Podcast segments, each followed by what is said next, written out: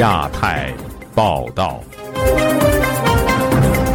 各位听友好，今天是北京时间二零二三年十月十二号星期四，我是家园。这次亚太报道的主要内容包括：澳籍华裔记者程磊被拘三年后获释，并被驱逐出境；中国宣布举办第三届“一带一路”峰会，债务问题引发关注；中方回避通报在以色列与哈马斯冲突中本国公民死亡人数，予以何为？中国在争议声中连任联合国人权理事会成员。国际货币基金组织下调中国明年经济增长预期，中国发万亿国债救急。接下来就请听这次节目的详细内容。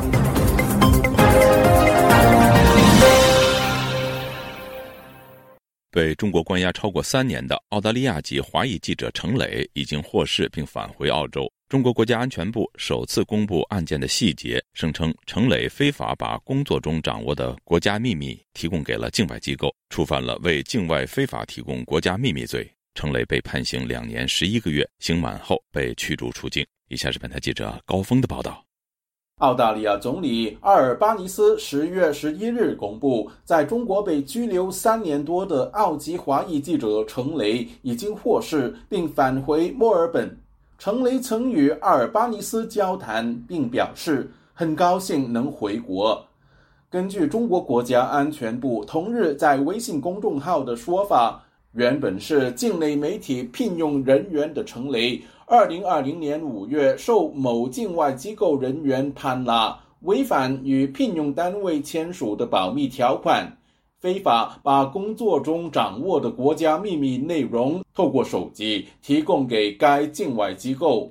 中国国安部说，同年八月，北京市国家安全局经立案侦查，对程雷依法采取刑事强制措施。他其后如实供述犯罪事实，自愿认罪认罚。法院经开庭审理，以为境外非法提供国家秘密罪。判处程雷有期徒刑两年十一个月，被告未提出上诉。中国国安部表示，程雷在十一日服刑期满后，被北京市国家安全局依法执行驱逐出境。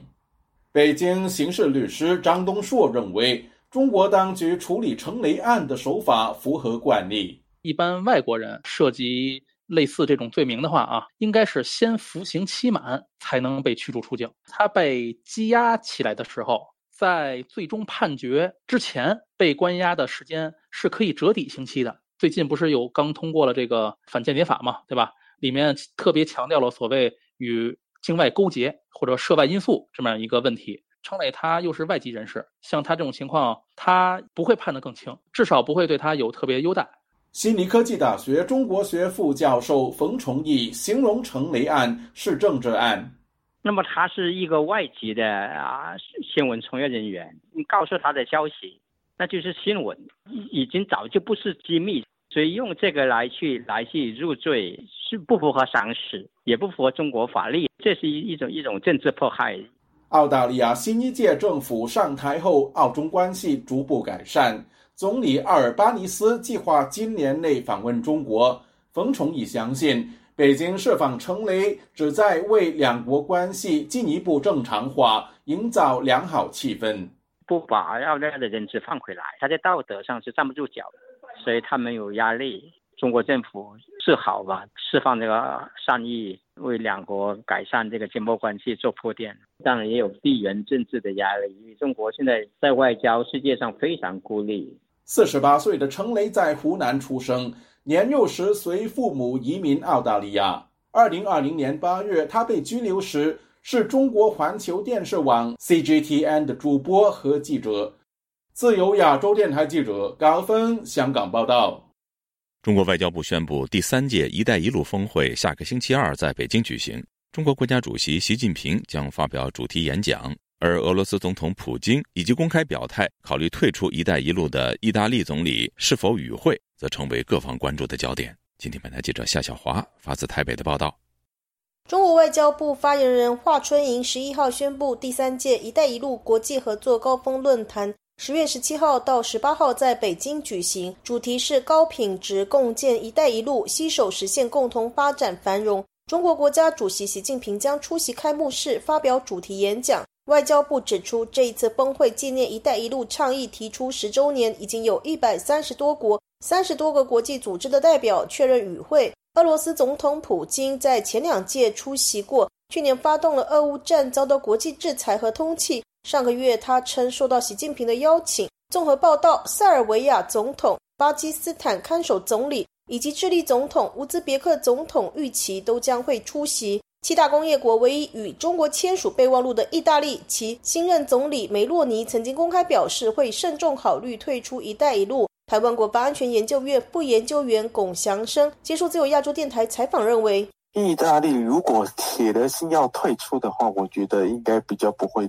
再出席这样子的一个大拜拜，因为意大利政府的对中的这个政策有明显的不同的，就算去，可能也是去谈怎么体面的结束或退出。旅美时事评论员唐靖远接受自由亚洲电台采访预测。习近平他可能是会大撒这个英雄帖啊，江湖上说一个是吧老大的这个他可能要弄这么一件大事，就是要把他这个做成一次他自这个疫情开放以来他可能最大规模的一个主场外交。唐靖远指出，日前印度举行二十国峰会，习近平缺席，国际社会主流论述就是印度要崛起，成为中国的经济对手，以南方国家领头羊的姿态和中国竞争。唐靖远说。印度他在针对着在 G 二十这个会议上面，就特别针对着“一带一路”的这个债务危机问题，他们是有有拿出了是他们就是针对性的一些这个办法，意思就是印度它的模式，它可以去帮助这些不发达国家，可以解决他们的这种债务危机，这个比中共的这种模式要好很多等等。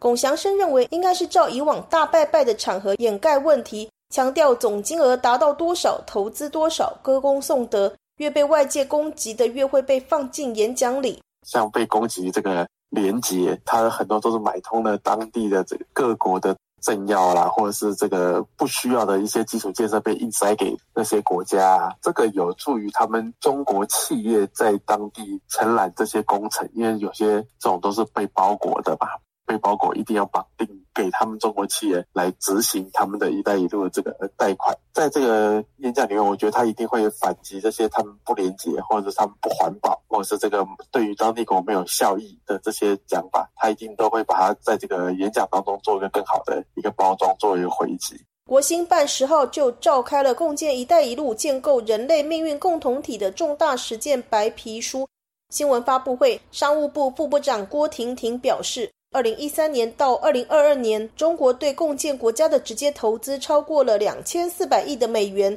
中国在共建国家的承包工程年均完成营业额约一千三百亿美元。国家发改委副主任丛亮说，成果涵盖了四大面向，包括硬通联，也就是中辽铁路、雅万高铁、匈塞铁路等陆续建成并投运；而中欧班列丝路海运开辟和软联通方面。与共建国家持续深化规则标准等领域的合作，另外还有新联通、教育、文化、体育、旅游、考古等领域合作不断深化。在贸易投资方面，与共建国家积极发展互利共赢的贸易投资合作关系。人口将近两千两百万的斯里兰卡去年中宣布破产。根据国际货币基金的估计，截至二零二零年底，斯里兰卡欠中国进出口银行二十八亿美元，占该国外债的百分之三点五。中国外交部发言人汪文斌十号在例行记者会试图对“一带一路”造成多国债务陷阱进行消毒。他说，九月下旬，中国进出口银行作为官方债权人，已经和斯里兰卡就涉华债务处置初步达成一致。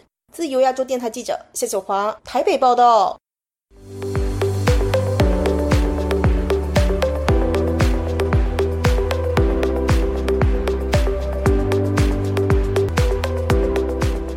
巴勒斯坦激进组织哈马斯上个周末对以色列发起恐怖袭击以来，冲突持续升级，在以色列的华人也被卷入其中，引起外界的关注。然而，中国官方一直回避通报受波及的本国公民的死伤人数。有学者认为，基于中国历来在外交上支持巴勒斯坦，此举旨在淡化哈马斯突袭对平民造成的灾难性后果。以下是本台记者经纬的报道。据以色列中华商会通报，截至本周二，已确认在哈以冲突中，至少两名在以中国人遭遇袭击身亡，三人中弹受伤。以色列中华商会详细说明，北京建工工作人员王先生七日遭遇哈马斯武装分子，但王先生在亮明中国人身份后仍身中两枪。王先生经过救治转危为安，但他表示，同行的一名工友也遭遇枪击，目前依旧失联。旅居以色列的华裔作家唐丹红目前身在特拉维夫。他告诉本台，虽然并未处在冲突的中心，但特拉维夫的情况也不容乐观。整个国家就那么小，呃，谁都受到波及了。像我可能受到的波及还算是小一点的吧，呃，心理上到呃经济上到包括生命啊这些方面都都受到很大的影响。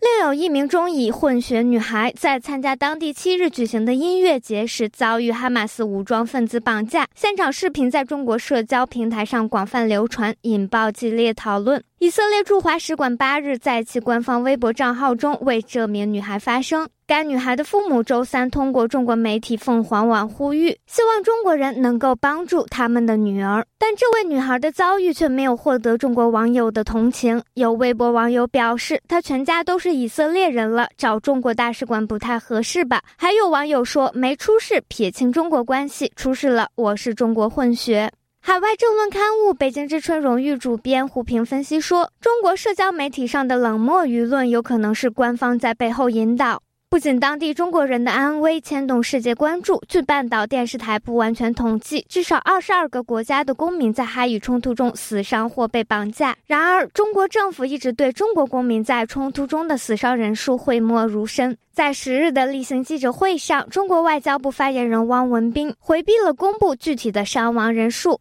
胡平表示，中国政府在外交上长期以来对巴勒斯坦的支持，限制了北京在哈以冲突中的站队选项，而官方回避通报具体中国公民死伤人数，也是出于这种考量。他现在基本是采取这么一种态度，尽量的避开，起码也是淡化哈马斯造成的这个罪恶，因为一报道这些事情，必然就会引起人们对哈马斯所作所为的谴责嘛。而中国政府的既定方针是尽量的回避对巴勒斯坦方面有任何。谴责。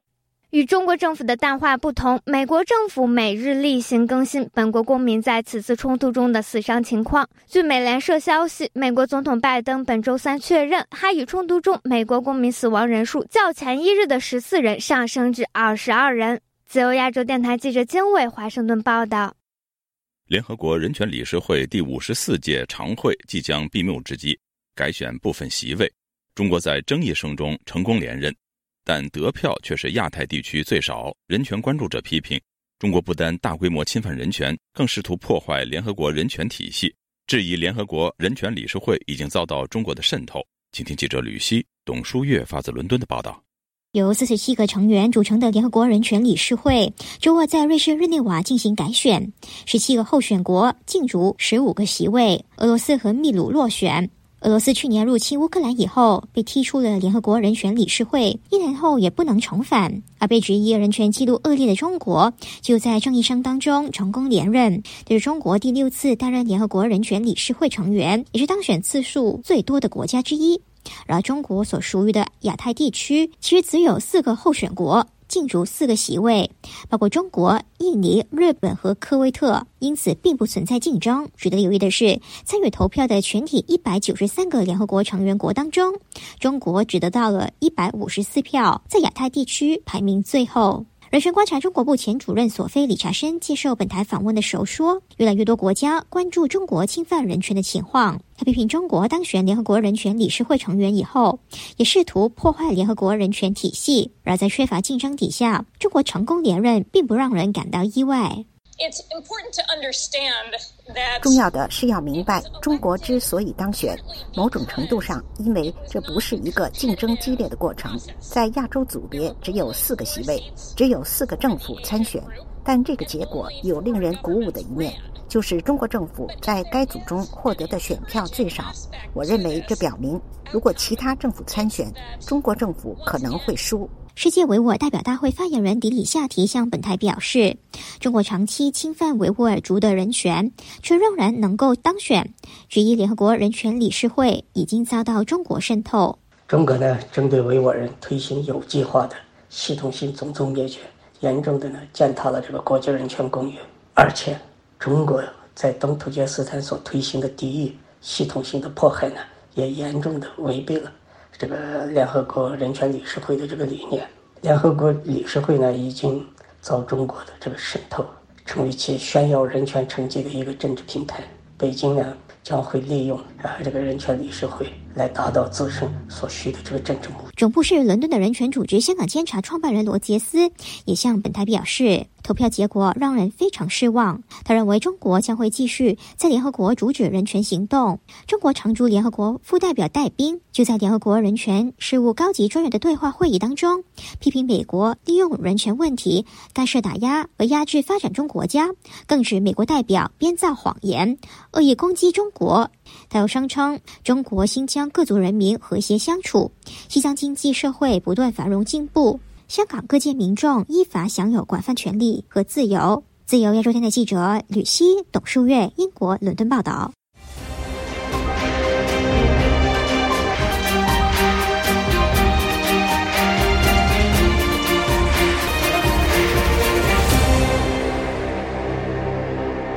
再有国际权威机构下调中国经济增长预测，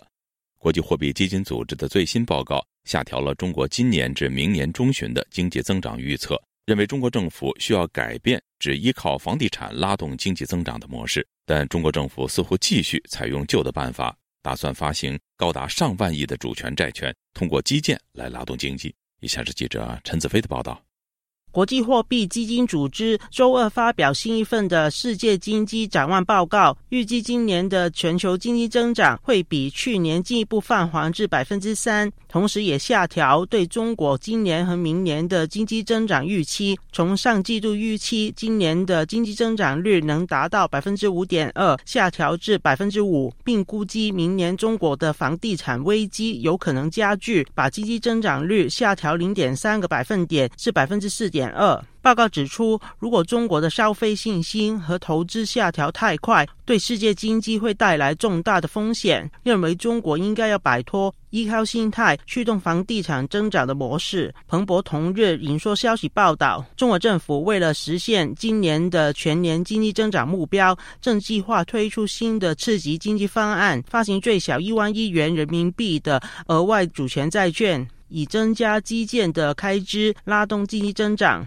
香港中文大学商学院亚太工商研究所名誉教研学人李兆波表示，虽然国际货币基金组织新的报告对中国经济增长预期调整的幅度温和，不算是向中国政府发出警告，但国际权威机构也下调中国经济增长率，可以视为是对中国政府发放信号，要尽快处理当前的问题。李兆波表示，如果中国通过中央发债暂缓房地产和地方债的危机，是可以达到一定的成效，但同时也有负面的影响。台湾东华大学新经济政策研究中心主任陈松兴表示，中国政府一向不会轻易发债，如果选择此时发债，可以协助地方债务减压，以免影响民生和社会稳定，同时也可以把经济增长率推高。中国既然讲说今年经济的成长要能够达到。将近百分之五左右的 GDP growth 的话，因为消费它不太可能帮忙，房地产目前也很困难，这个出口看起来也是比较有些。要达到 GDP 成长有五帕，最快的方法就是拨款给地方政府，让地方政府去从事基础建设，那比较快能够在这个 GDP 的数字上反映出来。但旅美的经济学者陈小龙表示，继恒大后，碧桂园相继暴雷，发过万亿的主权债，也没办法。法从根本解决中国房地产和地方债的问题，相信发债只是能暂时协助没有能力发债的地方政府暂时走出困局。你如果今天到期的债券发不出去，你说债券等级降到最低了嘛，变成烂债了。所以对地方政府来讲，他无论如何要把他这个到期的债券先付掉，想出这个办法来。中央政府发行这个债券，实际上是说把地方政府短期内。要还债的债务负担转移到中央财政头上，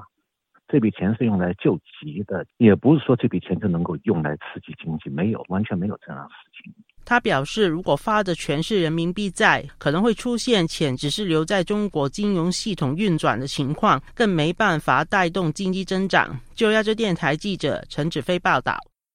华北理工大学的学生本周二在学校食堂的饭菜中发现了老鼠头，校方当晚发布公告，解除与食堂一餐饮公司的委托经营合同，并将追究相关责任。星期三，唐山市市场监督管理局表示正在展开调查，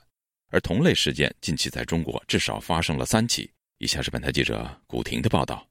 四个月内，中国发生第三起校园食堂饭菜安全事故。本周二，位于河北唐山的华北理工大学学生反映，在食堂饭菜里吃出疑似老鼠头的物体，引发网民高度关注和质疑。网民碳酸饮料真的很好喝，说老鼠的其他部分不知道有没有人认出来。网民嘲讽道。又见鼠头，是不是老鼠肉便宜？食堂管理就这么难吗？还有网民调侃：“看来这是境外敌对势力故意制造事端，应该向国家安全局举报。”时事评论人士李昂本周三接受自由亚洲电台采访时说：“华北理工大学食堂饭菜内发现老鼠头，这是中国各地学校食堂缺乏有效监管的冰山一角。这只是冰山一角。”说明背后是大量的类似的这种事情，只是没被发现而已。不管是老鼠头，可能还有其他的一些什么事情。学生在当朝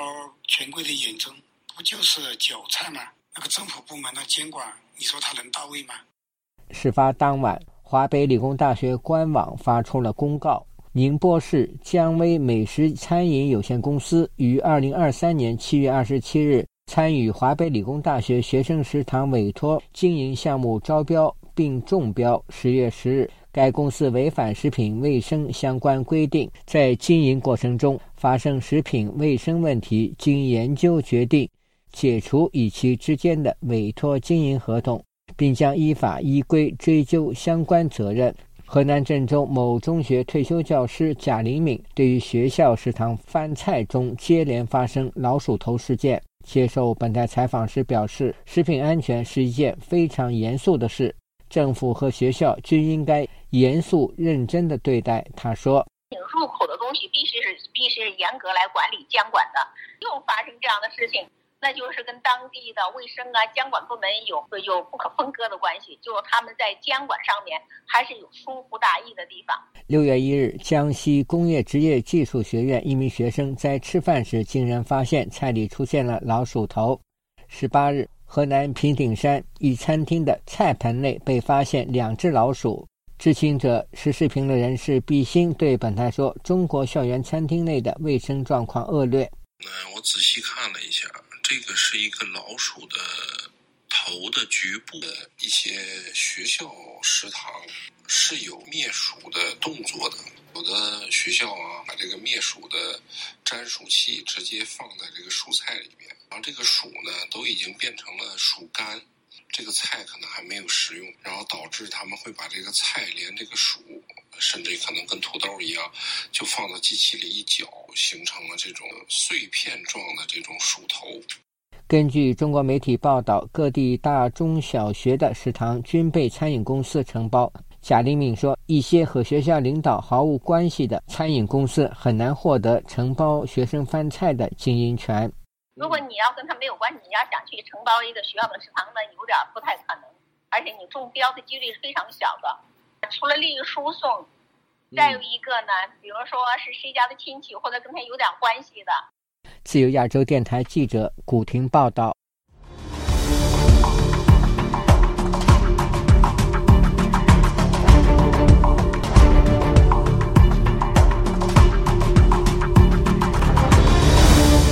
美国的中国问题专家伯明接受《金融时报》采访时指出，中国经济疲软可能让中国国家主席习近平更肆无忌惮。他还说，对付北京、防止台海战争，硬实力是和平的先决条件。以下是本台记者夏小华发自台北的报道。特朗普主政时期的美国副国安顾问伯明近日接受英国《金融时报》专访时示警，现在不是美中缓和的时候。伯明批评拜登政府派出了多位高官访问中国，发出了错误的信号。更重要的是，北京对这些美国官员的态度并不好。伯明举例，商务部长雷蒙多离开中国那一刻，华为发布一款新手机，成功打破他制定的出口管制，而气候特使凯瑞连。会谈的机会都没有。在他七月访中期间，习近平却接待基辛格进行亲密交谈。而将拜登总统的特使晾在一边。伯明提到，中国的种种迹象显示，北京认为美国现在很软弱，但这是中国政府的误判。如果习近平在台湾问题上铤而走险，我认为他将招致一场灾难性的战争，这不应该受到鼓励。对主流外交欢迎中美两大强国加强沟通，伯明则认为，中国就像二零二二年之前普京领导的俄罗斯，可能会以侵略回应观望派。伯明强调，现在不是缓和的时候，中国政府还没有感到自己受到足够的制约，而别无选择，只能开始做出让步。即使在经济疲软的情况下，我认为习近平仍感到有底气。伯明分析，中国经济低迷可能让习近平愿意承担更大的风险。即使经济疲软，习近平感觉更肆无忌惮对付北京。防止台海战争最好的办法就是透过实力，硬实力是和平的先决条件。台湾国防安全研究院所长沈明世接受自由亚洲电台采访，认为这种说法是比较了解共产党的本质，还有习近平的人格特质的说法。一般都会认为说，哦，他目前面临国内很多经济状况，或者是权力斗争或军队的问题，所以他可能对外啊比较态度比较软等等啊。但是这个忽略了，因为习近平他本身也是文革时代的人，他为什么现在强调说敢于斗争、善于斗争？等于说，即使在面临这种困难情况之下，他其实会比较强烈的民族主义，或者为了达到他的目的不择手段的。这个就是共产党。沈明是说，共产党现在最大利益是先缓和跟美国的关系，并且告诉美国说，现在不会对台动武，去扭转其他的情势。哈马斯这个事情，有人会牵涉到中共，表示说他另外一方面，他跟你缓和或者是呃避免冲突，但是另外一方面，他从很多不同的角度呃去制造你的麻烦，或者是呃让你没办法这个兼顾很多不同区域的这个冲突。美国圣汤马斯大学国际研究讲座教授叶耀元接受自由亚洲电台采访也说。在国际关系学界的理论，内部碰到经济大问题，领导者可能有诱因对外发动战争，以转移人民的焦点。不过，叶耀元说：“当然不见得说一定会发生，可能性有可能增高，但是你要考量到战争之后，他可能会面临到更大的困境嘛。所以说，他还是有很多。”不同的一个，不管是在跟台湾之间的关系，跟美国之间的关系，甚至是这个战争打下去之后，如果全球对中国都进行封锁的话，他可能要承担更大的责任。伯明还预测，直到二战开打，史达林也一直在整肃他的军队，他个人没有遭受任何负面的后果，他死在任内。伯明猜测，习近平也将死在任内。伯明认为，中国可能最担心特朗普回国二度执政，只要候选人展现出在台湾、乌克兰和北约的立场软弱。那将是中国最鼠疫的人选，即使必须吞下更多的关税，也是如此。至于伯明批判拜登派出多位高官是对中释出错误讯号，沈明是则有不同的解读。美国现在也是软硬两手策略，就他已经非常清楚，习近平要用两手策略，或者是软的更软，硬的更硬。但是美国呢，呃，他一方面他会跟他讲说，哦，我们不要对抗，我们不会脱钩。自由亚洲电台记者谢小华台北报道。听众朋友，接下来我们再关注几条其他方面的消息。美国《纽约时报》十号发文指，藏传佛教最重要的人物之一博克多的十世转世灵童的确认过程，反映了达赖喇嘛与中共之间的活佛转世之争。报道说，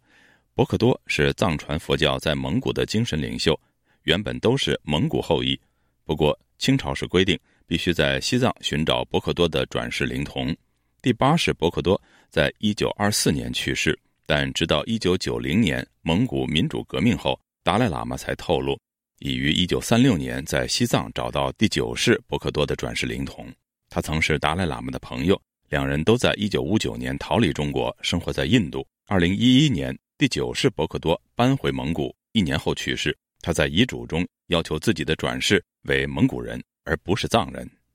第三届中国西藏环喜马拉雅国际合作论坛四号至六号在西藏林芝举行。值得注意的是，论坛中西藏的英文不再沿用 Tibet，而是采用汉语拼音的西藏。有分析指，这是中共近期一系列企图对西藏译名证明的最新动作。中国外交部发言人汪文斌十一号在例行记者会上宣布，欧盟外交与安全政策高级代表博雷利将访华。王文斌说。应中共中央政治局委员、外交部长王毅的邀请，听众朋友，这次亚太报道播送完了，谢谢收听，再会。